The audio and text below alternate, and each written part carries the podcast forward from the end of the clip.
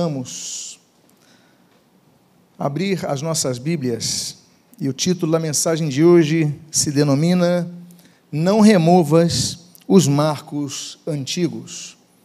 Eu convido a que você abra a sua Bíblia no livro de Provérbios, capítulo de número 2, 22.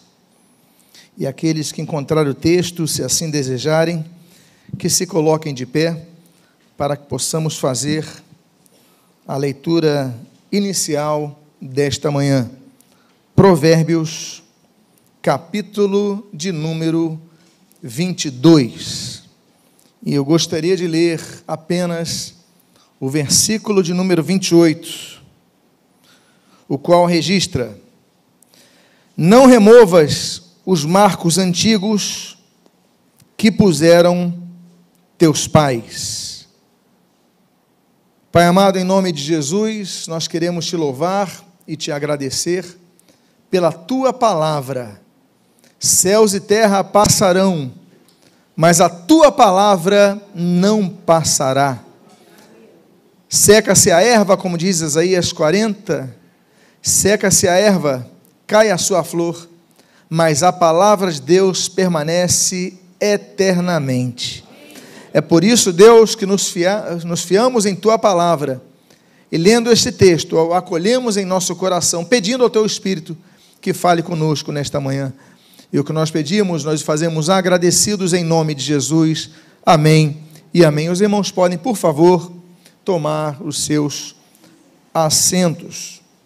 Não removas os marcos antigos que puseram os teus pais. Plutarco, o historiador, ele fala sobre os marcos, os marcos de Roma. E quando ele fala de Numa Pompílio, que vai ser o rei que vai estabelecer os marcos da cidade de Roma, vai iniciar a definição dos marcos de Roma, ele diz que Pompílio, nos marcos de Roma, ele coloca uma pedra chamada terminal ou marcos. O que, que eram os terminais ou marcos? O terminal era uma pedra em homenagem a uma das faces na mitologia do deus grego chamado Júpiter. Ele tinha duas faces. Júpiter era filho de Saturno, era pai de Marte, era avô de, de Rômulo e Remo, os fundadores de Roma, na mitologia grega.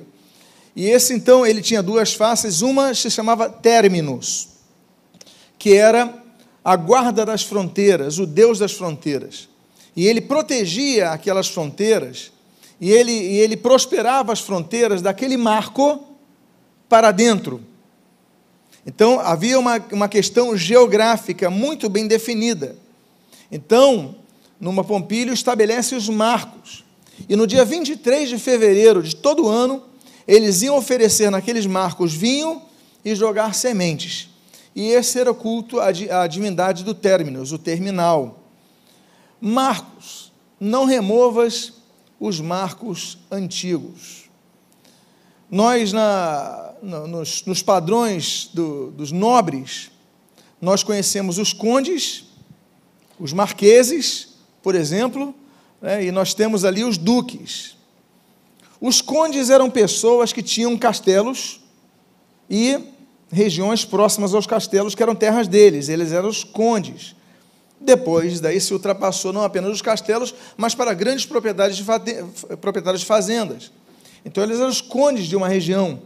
E nós temos aqui a rua da igreja, Conde de Bonfim, que era proprietário de uma fazenda nessa região e se tornou um conde.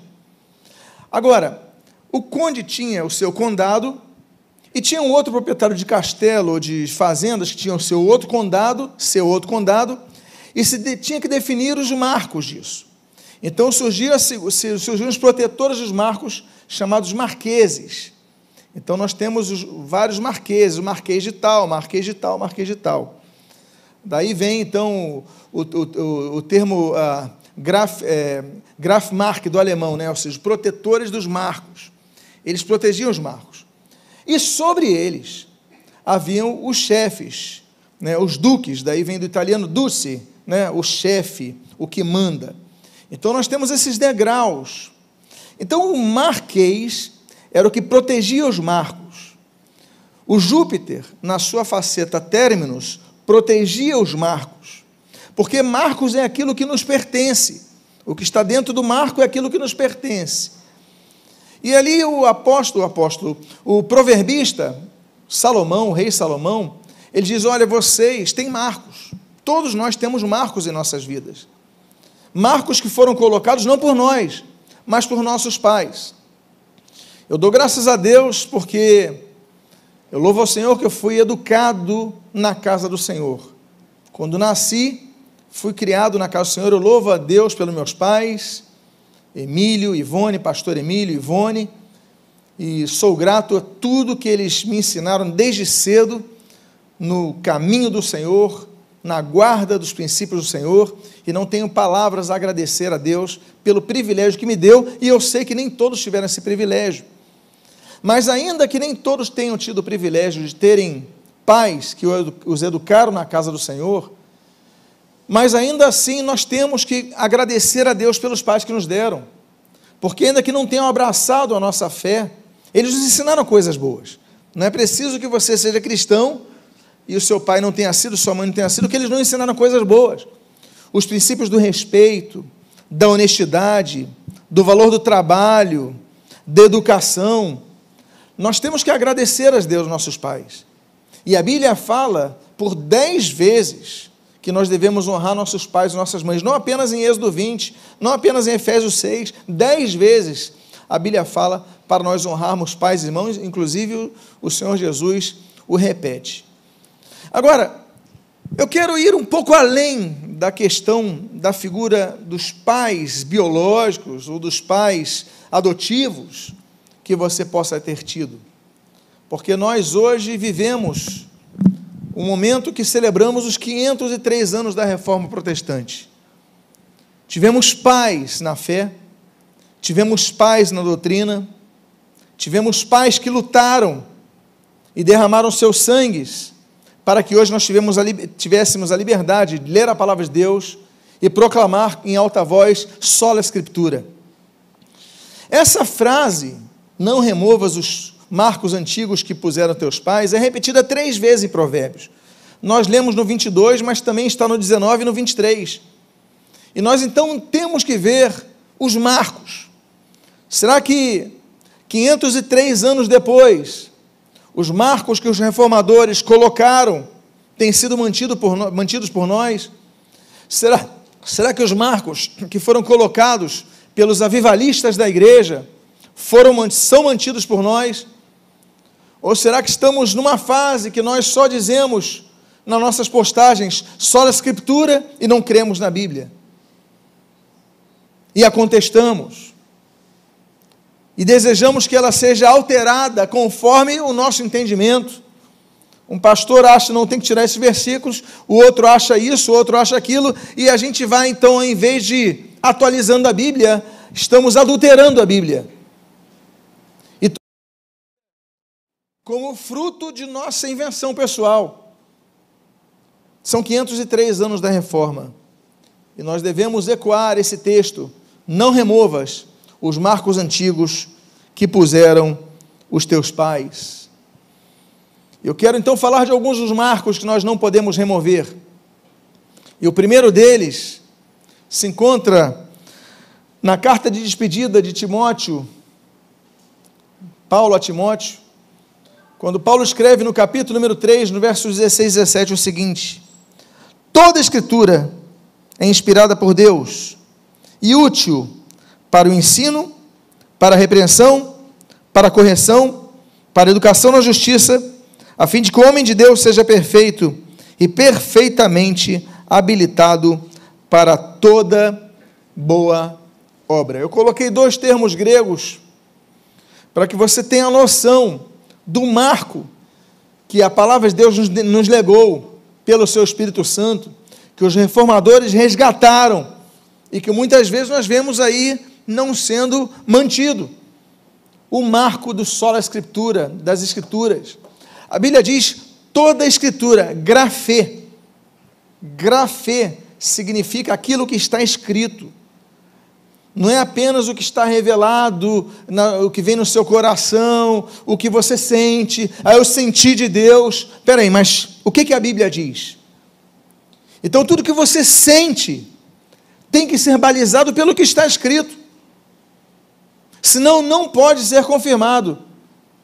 Não, eu senti de Deus que nós devemos fazer isso, mas a Bíblia diz o contrário, então eu não vou te seguir. Nós não podemos seguir as pessoas pelos que elas dizem, pelo que elas dizem. Temos que seguir as pessoas pelo que elas dizem, em conformidade à palavra de Deus, o que está escrito. O termo toda, em grego, paz, né, daí vem a palavra pan, totalidade, né, paz, cada, cada um, cada escrito, grafê, por isso que eu botei grafê, cada letra da Bíblia, ela foi, e o termo, é único, a única vez que a Bíblia fala a palavra inspirado é aqui inspirada por Deus. Há uma redundância, porque inspirado em grego é teopneustos. Teó já tem Deus aqui, pneustos é sopro, daí vem pneuma, soprar, vento. Ou seja, paz, grafê, teopneustos. Ou seja, toda, cada, na verdade ali o termo é cada, cada grafê, cada letra, cada palavra da Bíblia, cada uma delas é soprada por Deus. Aí você fala, mas nós temos palavras do diabo na Bíblia. Nós temos diálogos de pessoas na Bíblia, imprecatórios. Nós temos palavras, mas cada palavra foi soprada por Deus. O Espírito de Deus soprou o autor sagrado para que registrasse aquilo, para que aquilo nos edificasse. E nós somos edificados pelo que nós lemos, não apenas pelo que nós devemos fazer, mas também pelo que nós não devemos fazer. Exemplos maus exemplos na Bíblia são mencionados a fim de que nós sejamos alertados a não repeti-los. Então, se tem palavra do diabo, olha, Deus, pelo seu Espírito, nos fez que nós tivéssemos aquele diálogo de Jó, capítulo 1, por exemplo, para que nós soubéssemos a tentação de Jesus em Mateus capítulo 4, Lucas capítulo 4, para que nós soubéssemos, para que nós nos alertássemos. Então, toda a palavra de Deus, toda a Bíblia, Cada letra, ela foi soprada por Deus.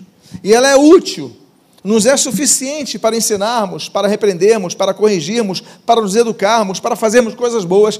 Tudo está na palavra de Deus. Nós dizemos isso porque vivemos uma época muito estranha, mas essa época não é nova. Por um lado, púlpitos. Você vê absurdos nos púlpitos, onde líderes abrem a Bíblia e não pregam o texto bíblico. Eu me canso de tentar ouvir pregações, às vezes eu vou num local, vou no outro, ouço uma palavra, o pregador lê um versículo, aí se assenta e começa a bater papo. Papo furado, papo aquilo, eu acho isso, eu acho aquilo, e não volta ao texto bíblico. A palavra não é pregada. Nós temos muito bate-papo no púlpito. Nós temos muita conversa fiada no púlpito. Muita opinião não balizada na Bíblia. E nós perdemos, e cadê o solo escritura? E por outro lado, nós temos uma geração de pessoas. Tem os que não edificam a igreja pela falta de pregação bíblica, mas pelo seu desconhecimento, pela falta de, uma, de um estudo maior, de um aprofundamento maior. Mas temos aqueles que têm um cabedal de conhecimento, pelo menos teórico, que passam anos estudando, mas que não têm fé. Então, de que adianta? Tudo que nós devemos fazer, devemos fazer pela fé. Devemos orar com fé, devemos pregar com fé, devemos viver em fé, devemos andar na fé, com fé, em fé, produzindo fé. Romanos 1,17, nós devemos crescer de fé em fé. Fé é algo que é dinâmico, mas tem pregadores que não têm fé na Bíblia e começam a dizer: olha, tem que alterar versículo. Ah, porque dois ou três versículos condenam tal coisa. Então nós temos que repensar isso. Não temos que repensar. Está o texto. Claro que nós devemos contextualizar tudo. Não, não falo a questão do literalismo cru. Mas se o texto é claro, a Bíblia é clara e fala sobre isso, não só são dois ou três, mas a Bíblia toda se autoexplica. Nós devemos sujeitar a isso. Senão um vai alterar um versículo, outro, outro, outro, outro, outro, outro. E a Bíblia, que tem 1189 capítulos, 31, 1102 versículos, vai ser alterada conforme a imagem e semelhança de cada pregador. Não, a Bíblia é a Bíblia, a palavra de Deus é a palavra de Deus e toda a Escritura é inspirada por Deus. Esse é um princípio que nós temos. Agora, falta de Bíblia, o Senhor Jesus diz, Mateus 22, 29, errais não conhecendo as Escrituras nem o poder de Deus. Nós erramos por dois lados, falta de conhecimento do poder de Deus das Escrituras Sagradas. São dois extremos, porque alguns só conhecem o poder de Deus, querem ver os milagres, querem ver as operações sobrenatural, glória a Deus por isso, mas eles erram igualmente porque não conhecem as Escrituras. E tem os outros que só conhecem as Escrituras, não conhecem o poder de Deus, não, só ficam na teoria, na teologia, na doutrina, mas não conhecem o milagre, o sobrenatural de Deus, também estão errados. Por isso Jesus falou: errais, não conhecendo as Escrituras e nem o poder de Deus. Aí nós temos 503 anos da reforma protestante. E nós vemos pregações sem Bíblia, pregações sem fé nos milagres nos dias de hoje. Tem pregador que fala nos milagres é para a época apostólica. Relativização do pecado Sexualidade fora do casamento aceita, desde que haja amor, como disse um pregador ali. Não, havendo amor, está tudo certo. Mantras durante a mensagem. Fica o pregador pregando aquela música de fundo, aquilo ali, aquilo vai trabalhando na tua mente, você não imagina. Isso é mantra. Religiões orientais fazem isso. E tem uma moda, o pregador pregando um teclado lá de fundo e tal, daqui a pouco. Eu quase durmo eu não me concentro na palavra, aquilo te desvia o foco da palavra, nada pode desviar o foco da palavra. Mantras evangélicos, pastores que se acham donos do rebanho superiores à membresia. Não, eu sou pastor da igreja, então eu sou superior a você, eu sou dono de você. O apóstolo Pedro já alerta sobre esses falsos pastores. Eles não são donos de ninguém, eles não são maiores que ninguém, eles são servos dos outros. O pastor é servo das ovelhas. Ele cuida das ovelhas. Claro, ele vai ter mais experiência que a maioria.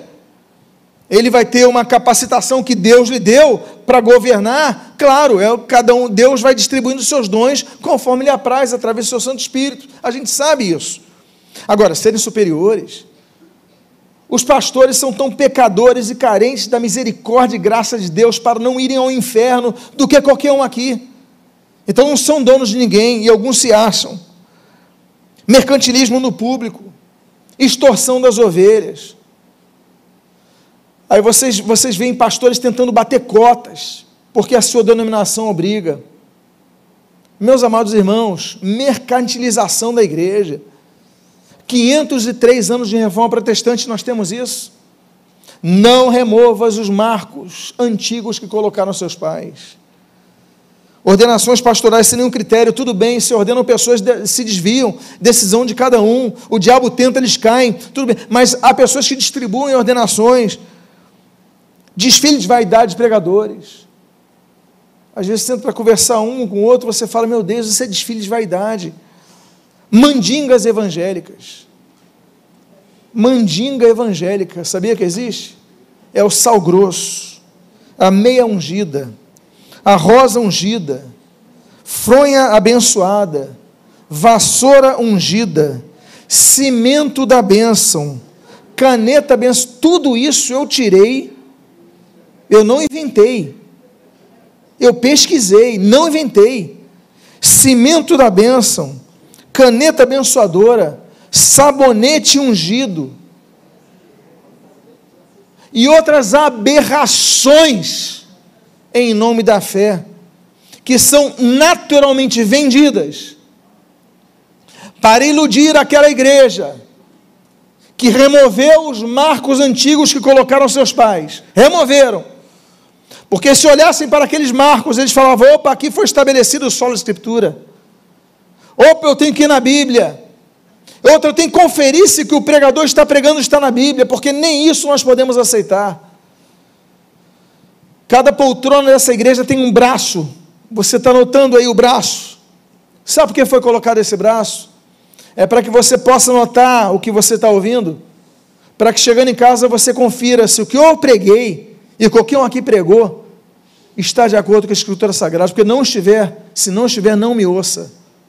Não leve em consideração nada do que eu falar, se quando você conferir na sua casa não estiver de acordo com a palavra de Deus. A Bíblia chamou, Atos capítulo 17, os bereanos de nobres, porque eles conferiam o que o Paulo pregava se estava de acordo com a palavra de Deus. Por o Espírito Santo chamar alguém de nobre, é porque eles se preocupavam em ver se a pregação condizia com a palavra. Aí você vai aceitando cimento ungido, sabonete consagrado, etc e tal. Você vai aceitando. E o que eu tenho pena é que são pessoas boas que aceitam, que depositam a fé naquilo, e Jesus com misericórdia cura essas pessoas. E Jesus por amor a elas cura. Agora eu fico pedindo ao Senhor, eu peço misericórdia pela minha vida, você deve pedir misericórdia pela sua, mas nessa hora eu falo, Senhor, tenho muita misericórdia dessas pessoas malignas que estão se aproveitando da fé do povo, que não vai à Bíblia, que não é incentivado a estudar a Bíblia, e por isso vão ficar na mão deles a vida inteira, acreditando no que eles dizem. Igreja reformada, 503 anos. Hoje nós vemos uma igreja deformada. Aproveitadores, por um lado, descrentes nos púlpitos no outro. O que mais nós vemos aí são pregadores que não acreditam na Bíblia e querem alterá-la conforme o seu bel prazer. A Bíblia, meus amados irmãos, nós devemos nós devemos fazer o que com a Bíblia? Deuteronômio 6, nós devemos amar a Bíblia.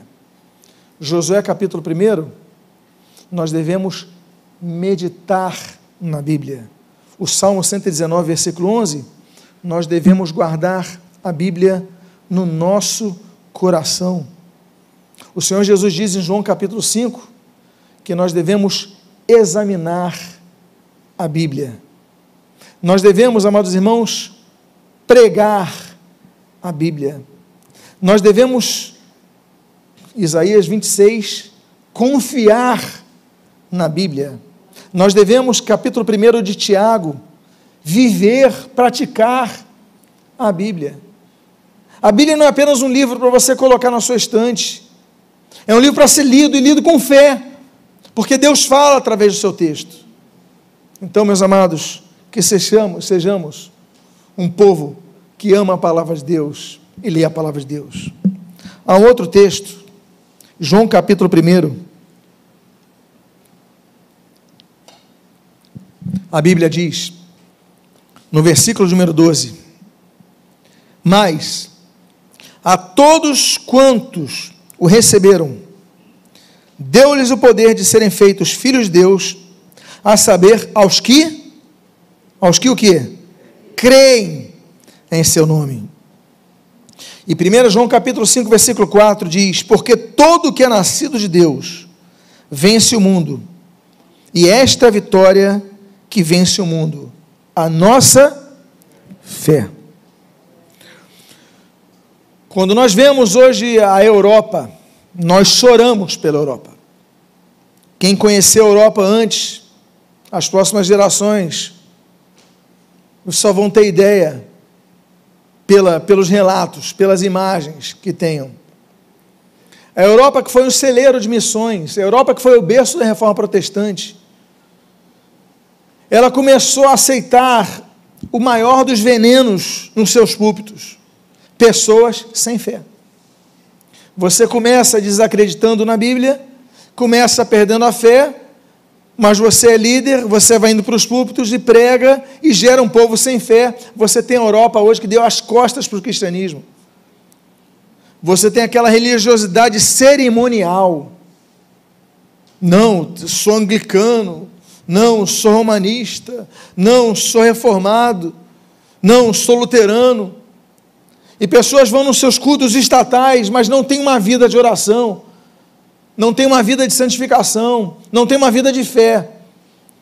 A tal ponto de movimentos como o de Jacob Spencer, Spener, o pietismo, os irmãos morávios, começaram a despertar aquela, aquela segunda onda do protestantismo que é onda visando santificação. John Wesley, nascido em 1703, século XVIII, ele começa a falar sobre isso. Olha, eu sou anglicano, mas espera aí, mas isso daqui não garante nada. eu preciso ser salvo.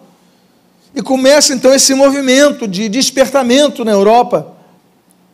Mas agora, a Europa começa a colocar nos seus púlpitos homens sem fé que não acreditam na Bíblia, aí gera um povo sem fé, e onde mais cresce o ateísmo é na Europa, pessoas sem religião na Europa. Aí o que, que você vê? Começa a ver um novo tipo de crente. Que crente que está surgindo na Europa? Os muçulmanos.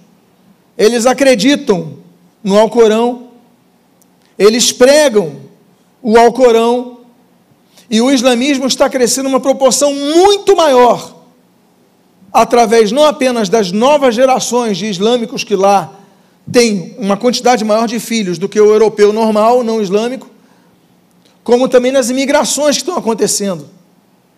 E aí nós temos uma nova fé na Europa. A Europa que foi celeiro de missionários cristãos, hoje carece de missionários cristãos. Por quê? Porque não creem no nome de, do Filho de Deus. Por quê? Porque não vence o mundo porque não tem fé. A fé. A fé é algo crescente. Aquilo que eu citei de Romanos capítulo 1 é de fé em fé que nós devemos crescer. Nós temos níveis de fé. Hebreus capítulo 11, versículo 6 diz que a pessoa é sem fé nenhuma. Sem fé absolutamente nenhuma. Nós temos, por exemplo, Mateus 6, pessoas de pouca fé. Já é um pouco mais do que nenhuma. É pouca fé. Aí nós temos Mateus capítulo 17. Se tiverdes fé do tamanho de um grão de mostarda, já é uma coisa pequena, mas já é algo, já é o tamanho de um grão de mostarda. Aí você vai para Lucas 17, e a Bíblia diz: E os apóstolos disseram: Senhor, aumenta-nos a fé. Ou seja, agora nós estamos num quarto nível da fé aumentada. Aí você vai para Mateus capítulo número 15, quando Jesus fala para aquela mulher cananeia: Mulher, grande é a tua fé. Opa, fé nenhuma, fé pouca, fé do tamanho de mostarda, fé aumentada, agora grande é a tua fé. Olha que coisa bonita. Aí você vai para Cornélio, Mateus 8, que foi citado aqui, Mateus capítulo 8. Aí ele fala assim: olha, nem Israel, nem Israel vi homem com tamanha fé. Agora já temos uma fé paradigmática. Até nós chegarmos ao capítulo 6 do livro de Atos dos Apóstolos quando a Bíblia diz que Estevão era um homem cheio de fé. Níveis de fé, crescendo de fé em fé. O que você tem feito com a sua fé?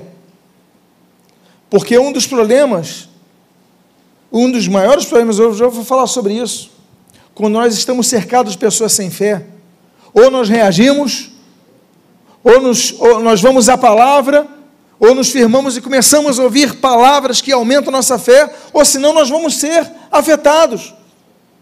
Se não reagirmos, aí você vai esfriando na sua fé. E esse é um dos motivos tão importantes você não deixar de congregar, não deixar de ler a Bíblia, de ouvir a palavra, de ouvir louvores, aumentar a fé. Aí você só conversa com pessoas que não têm fé, só ouve músicas, não estou falando dos extremismos, não mas que não edificam a tua fé. Só lê coisas que não aumentam a sua fé. Como você vai crescer em fé? E depois diz: não tenho fé. Você não tem porque não quer. Porque não, não toma atitude. Tem que crescer em fé. Tem que começar orando como os discípulos: Senhor, aumenta-nos a fé. E esse marco, nós temos visto que muitos não guardaram os marcos. E aquelas pedras cresceram capim ao redor e foram caindo e nem existem mais esses marcos. O marco das Escrituras, o marco da fé. Há um outro marco que está nesse texto aí de Tiago, capítulo número 5, do versículo 13 a 18, diz assim: Está alguém entre vós sofrendo? Faça oração. Está alguém alegre? Cante louvores. Está alguém entre vós doente, chama os presbíteros da igreja, e estes façam oração sobre ele, ungindo com óleo em nome do Senhor. E a oração da fé, olha só, não é oração. O texto diz, e oração da fé. Porque quando manda chamar presbítero, ele orar sem fé? Não, a oração da fé. Salvará o enfermo, e o Senhor o levantará. E se houver cometido pecado, ser-lhe-ão perdoados. Confessai, pois, vossos pecados uns aos outros, e orai pelos outros para serdes curados. Muito pode, por sua eficácia, a súplica do justo. Elias era homem semelhante a nós, sujeito aos mesmos sentimentos, e orou com instância, para que não chovesse sobre a terra, e por três anos e seis meses não choveu. E orou de novo, e o céu deu chuva, e a terra fez germinar seus frutos. Amados irmãos, nós devemos orar em todo o tempo, orar sem cessar, como Paulo escreve aos Tessalonicenses, capítulo 5, versículo 17. Nós devemos orar, como diz Jó, capítulo 1, pela família. Nós devemos orar, como diz Jó, capítulo 42, pelos nossos amigos. Nós devemos orar para que Deus nos ensine, Salmo 143. Nós devemos orar sempre para Deus abrir portas para a pregação do Evangelho, Efésios. Nós devemos orar com fé, Tiago capítulo 1 e Tiago capítulo 5. O que nós não podemos deixar de fazer é olhar o marco da oração. Porque nós viemos à igreja, cantamos louvores, ouvimos a palavra, congregamos com os irmãos, mas voltamos às nossas casas e não oramos. Nós temos que praticar o hábito da oração. Nós podemos ter muitas coisas, olhar muitas coisas erradas e discordarmos dos muçulmanos, assim como discordarmos dos mormons e de outros.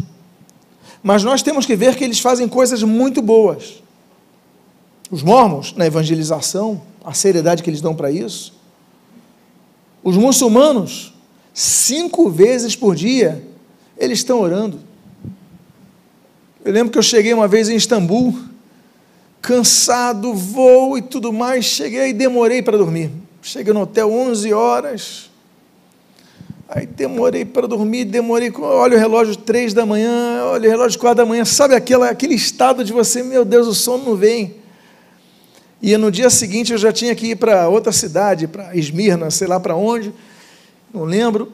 Eu sei que eu olhava o relógio, eu tenho que acordar cedo, eu vou pegar a estrada cedo. Quando eu pego no sono, de repente leva um susto. Pum! Aquele alto falando ao meu lado. Cinco da manhã. Os muçulmanos orando, cinco vezes por dia.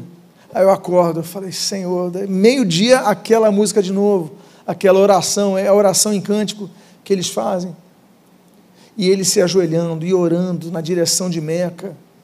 Eu falei, meu Deus, eles estão orando para a pessoa errada, mas a ação deles, o temor deles e a disciplina deles é correta. Quisera eu ter essa disciplina. Nós devemos orar em todo o tempo, mas tendo essa liberdade, a gente não ora em tempo nenhum. Só oramos quando vamos comer e alguns antes de dormir. E quando estamos na igreja, quando o pastor fala, vamos orar, aí você ora. Será que você ora? A questão não é oração, é oração com fé. É o marco que a reforma nos trouxe. E a questão é: nós temos orado? E a questão é: nós temos orado com perseverança quando a resposta não vem? Lucas capítulo 18. Um outro marco que nós não podemos esquecer é esse que está na tua tela, na, na, na tua tela, em frente a ti. Hebreus capítulo 10, versículo 25. Não deixemos de congregar-nos, como é costume de alguns. Antes, façamos admoestações, e tanto mais quando vê, quanto vedes que o dia se aproxima. Meus amados irmãos, o primeiro passo do desviado é deixar de congregar. É o primeiro passo. Não vou na igreja hoje, porque está chovendo. Não vou na igreja hoje porque está sol. Não vou na igreja hoje porque o clima está muito ameno. Sempre tem uma desculpa. Não vou na igreja hoje porque vai ter jogo hoje à tarde. Então vou descansar até mais tarde. Não vou ter, na igreja hoje porque você sempre vai ter uma desculpa. Aí você deixa de se congregar. Aí você fala, não, Deus está em casa mesmo? E está. Aí você pega uma verdade e maqueia as demais verdades bíblicas. Usa como bengala. Não, Deus está. Se eu estiver numa ilha, Ele está ali, Ele está em casa, vai falar comigo. Não, eu leio a Bíblia na minha casa, Deus fala comigo. Parece que você não lê toda a Bíblia, porque se você lesse toda a Bíblia, você leria esse texto. Não deixei de congregar. Não podemos deixar de nos congregar. A gente vai esfriando, a gente vai enfraquecendo. É como se você fosse um, um, uma Ferrari, Jesus transformou e você ganhou um motor novo. Aí você ganhou aquele carro maravilhoso, aquela BMW, e você tem um super motor. Aí você fala, glória, toxa, tem o melhor carro que existe. Vou encher de gasolina. Aí você enche de gasolina, a gasolina vai acabando, acabando, acabando, acabando. Daqui a pouco o carro não anda mais.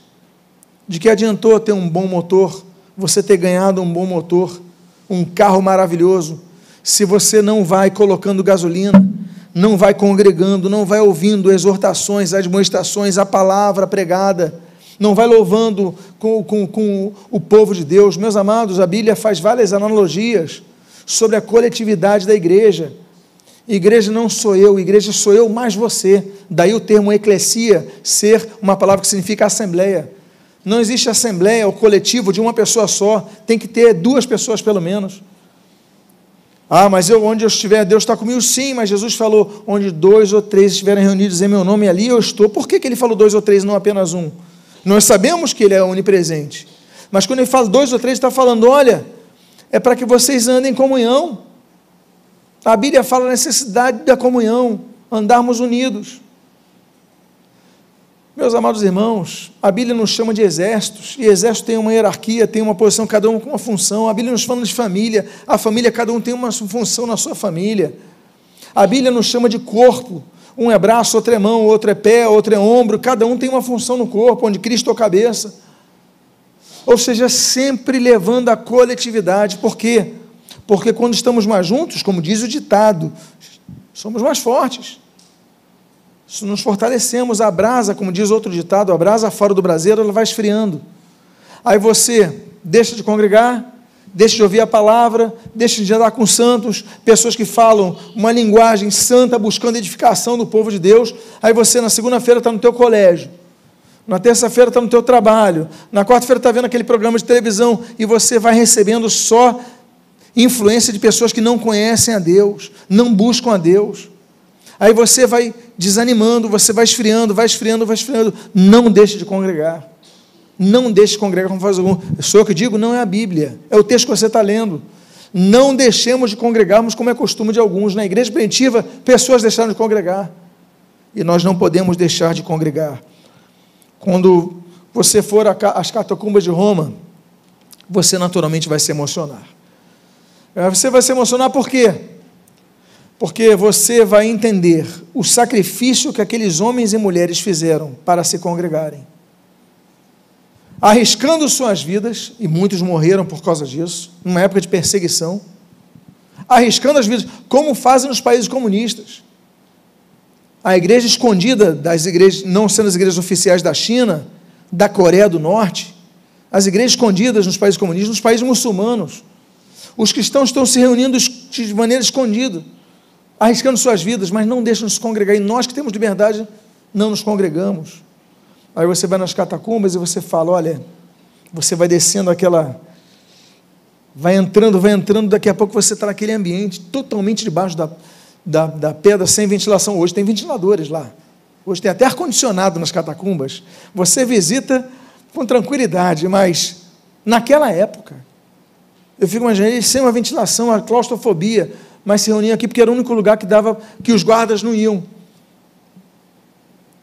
E além disso, catacumba, local onde ficavam os túmulos, um local fétido, um local de odor, de putrefação, podridão, os corpos apodrecendo.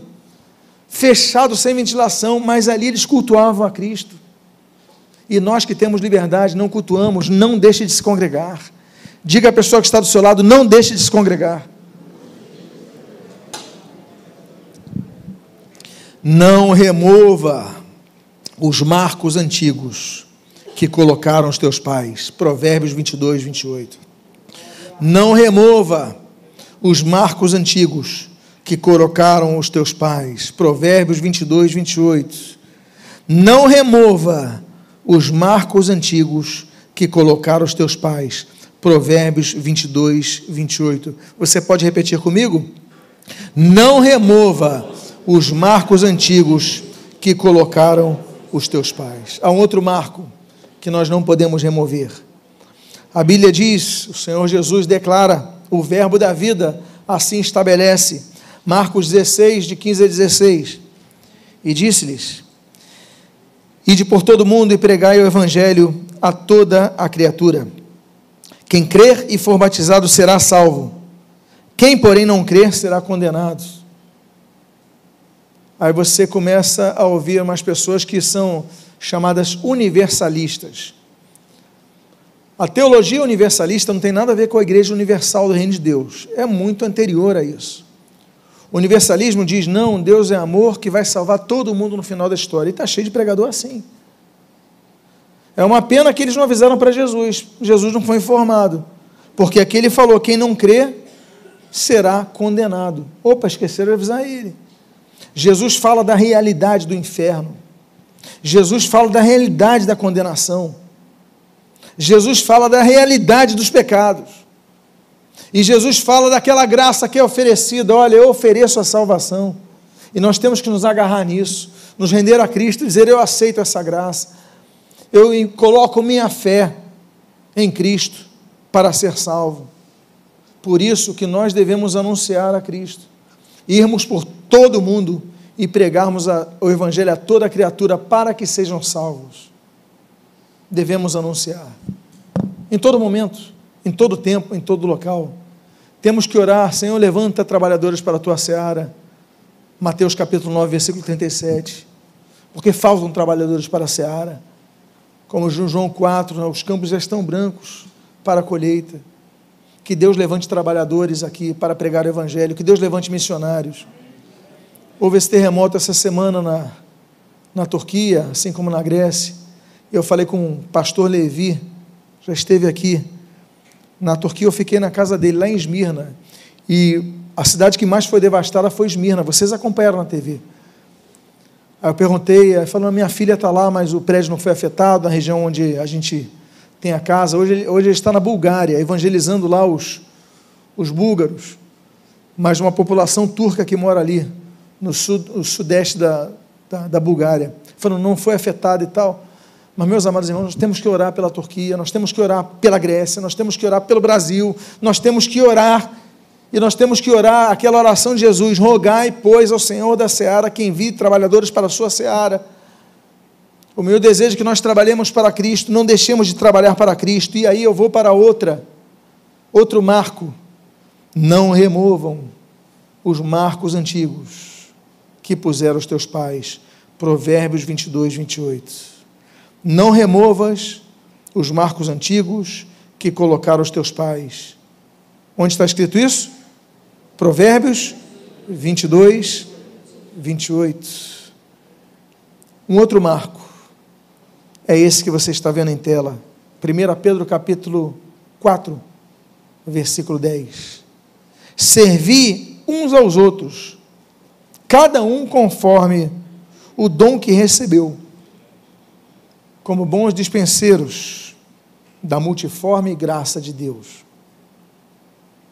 Deus nos oferece coisas gratuitamente e de muitas formas, é multiforme graça. A salvação é a maior de todas as graças. A paz interior e tantas outras coisas, somos agraciados. Mas Deus quer nos usar como canais de bênção. Quando Deus fala para Abraão, se tu uma bênção, ele não queria dizer apenas, Abraão, se tu abençoado, mas se tu o próprio canal da bênção que Deus quer dar. E Deus, então, nos colocou dons, nos deu talentos para servirmos a Ele. Na área musical, eu fico impressionado com esses músicos. No serviço do som, na multimídia, bom gosto estético. Os que estão cuidando das crianças. Meus amados, cada um na sua área. E tem detalhes que às vezes você não conhece a pessoa, porque os músicos todo mundo vê. O som, a pessoa olha já sabe quem está ali. Quem tem filhos ou tem bebês, sabe quem são as pessoas que estão cuidando dos bebês, os professores de escola dominical das crianças. Mas a gente não nota os que limparam essa igreja, os que faxinaram, os que passaram pano nesse chão. Ah, a gente não sabe, estão servindo a vocês por amor. Os irmãos que estão lá na calçada, lá embaixo, debaixo de sol, pegando chuva, claro que tem o todo, não estão assim, mas estão lá embaixo, podiam estar aqui, mas estão lá de pé, de guarda, e saíram das suas casas, acordaram cedo, e só estão dando, só estão doando. Por que, que eles fazem isso? Porque estão servindo ao Senhor, com seu coração. Devemos servir ao Senhor com todo o nosso coração. Devemos servir ao Senhor com alegria em nosso coração. Então, meus amados, um marco que nós não podemos esquecer de nossos pais, como eles serviram ao Senhor. Falando do meu pai e minha mãe, quando eu tinha nove anos de idade, meu pai empresário, advogado, uma pessoa bem sucedida, tinha fábrica, largou tudo porque Deus o chamou para ir para o Uruguai, pregar o evangelho lá em Montevideo. E fomos lá. E ali começou a trabalhar para Jesus. Como é que eu posso esquecer isso? São Marcos. Como é que eu não posso servir a Cristo? Se eu tenho Marcos que eu não posso esquecer, não esqueçam dos Marcos que levantaram os seus pais. Lembre-se dos seus pais. Lembre-se dos seus pais na fé. Lembre-se dos seus pais biológicos. Lembre-se dos antigos pastores, você que veio de outras igrejas. Muitos saem de igrejas e vão para outras igrejas, já chegam aqui falando, querendo se justificar porque mudaram de igreja, falando mal do pastor, não deixo não. Falei, olha, agradeça a Deus por esse pastor. Agradeça a Deus e ore pela vida dele. É servo de Deus. Nós devemos valorizar os marcos que colocaram nossos pais e agradecer. Ainda que numa época não tenhamos entendido a eles. Mas que Deus permita agradecer. E eu concluo. Não removas os marcos antigos que colocaram os teus pais. Provérbios 22, 28. Você pode repetir comigo? Não removas os marcos antigos que puseram os teus pais. Provérbios 22, 28. E eu encerro com esses dois textos de João, capítulo 4 e Atos, capítulo 3. A Bíblia diz em João capítulo 4, versículos 16 a 17: O povo que jazia em trevas viu grande luz, e aos que viviam na região e sombra da morte, resplandeceu-lhes a luz. Daí por diante, passou Jesus a pregar e a dizer: Arrependei-vos, porque está próximo o reino dos céus. Atos capítulo 3, versículo 19, no discurso de Pedro, diz a Bíblia: Arrependei-vos e cada um seja batizado em nome de Jesus Cristo para a remissão dos vossos pecados e recebereis o dom do Espírito Santo. Não podemos remover os, os marcos da pregação pelo arrependimento dos pecados, porque há igrejas que não pregam mais sobre pecado. Há igrejas, e a gente vai virar essas religiões que tem aí de cinco séculos no Brasil, que só falam de trabalhos sociais como se pecado fosse isso, só isso. Meus amados, nós temos que combater os pecados de cada um de nós. A cada dia nós somos tentados, a cada dia nós somos confrontados, a cada dia nós devemos lutar, lutar e lutar. Mas a palavra de Deus diz aos que caem: arrependei-vos. O arrependimento é uma postura posterior à queda, mas é o arrependimento, é o deixe isso, arrependam-se para a remissão dos vossos pecados nós devemos pregar isso, a igreja deve pregar isso. Eu convido que você fique de pé nesse momento. Eu gostaria de fazer uma oração. Celebramos 503 anos da reforma E será que os marcos da reforma permanecem em nossas vidas, em nossas igrejas? Eu queria fazer uma oração por você, dizendo mais uma vez: não removas os marcos que puseram os teus pais, não removas os marcos antigos que puseram os teus pais. Oremos, Pai amado, Deus bendito. São 503 anos da reforma que nos apontam resgate da Escritura como autoridade sobre o crente. E temos visto pessoas que têm querer, desejado adulterar a tua palavra, rasgar páginas da tua palavra, tirar versículos da tua palavra. Deus tem misericórdia, Pai. Tem misericórdia dessas pessoas dúbias nas palavras, dizem uma coisa numa hora, dizem outra noutra hora, não demonstram certeza, convicção. Pai amado, tem misericórdia, Pai. 503 anos da reforma para isso, para venderem sabonetes ungidos. Deus, rosa que vai trazer uma sorte na casa, Jesus. Tem misericórdia das pessoas malignas, Pai. Tem misericórdia da tua igreja. Pai amado, que nós possamos ver os marcos antigos, porque só olhamos aqueles que estão próximos a nós e vermos as coisas boas que nossos pais nos legaram. Te agradecemos por eles.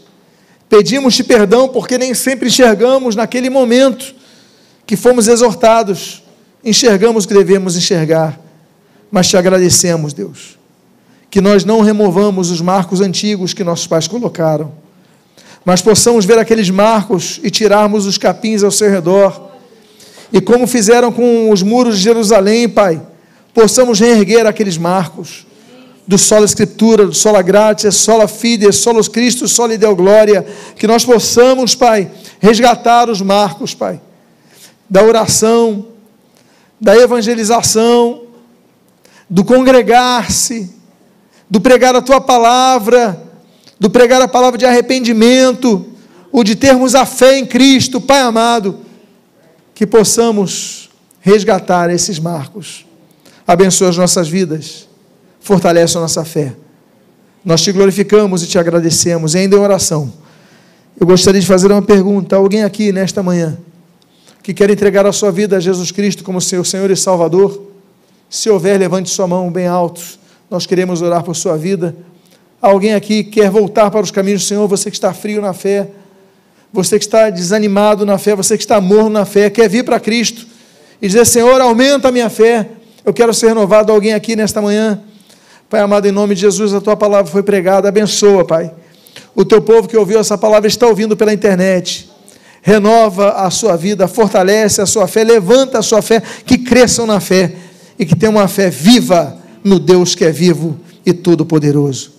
Abençoa-nos e que nós pedimos, nós fazemos agradecidos em nome de Jesus. Amém e amém. Coloque a, sua, a mão no seu coração. Pai amado, nós pedimos agora que nos despeças debaixo do amor de Deus, o nosso Pai, da graça salvadora de nosso Senhor e Salvador Jesus Cristo e das doces consolações do Espírito Santo de Deus, hoje e para todo sempre, em nome de Jesus. Amém e amém. Que Deus te abençoe rica e abundantemente. E diga a palavra para a pessoa que está do seu lado: não remova os marcos antigos que levantaram os teus pais. Que Deus abençoe em nome de Jesus.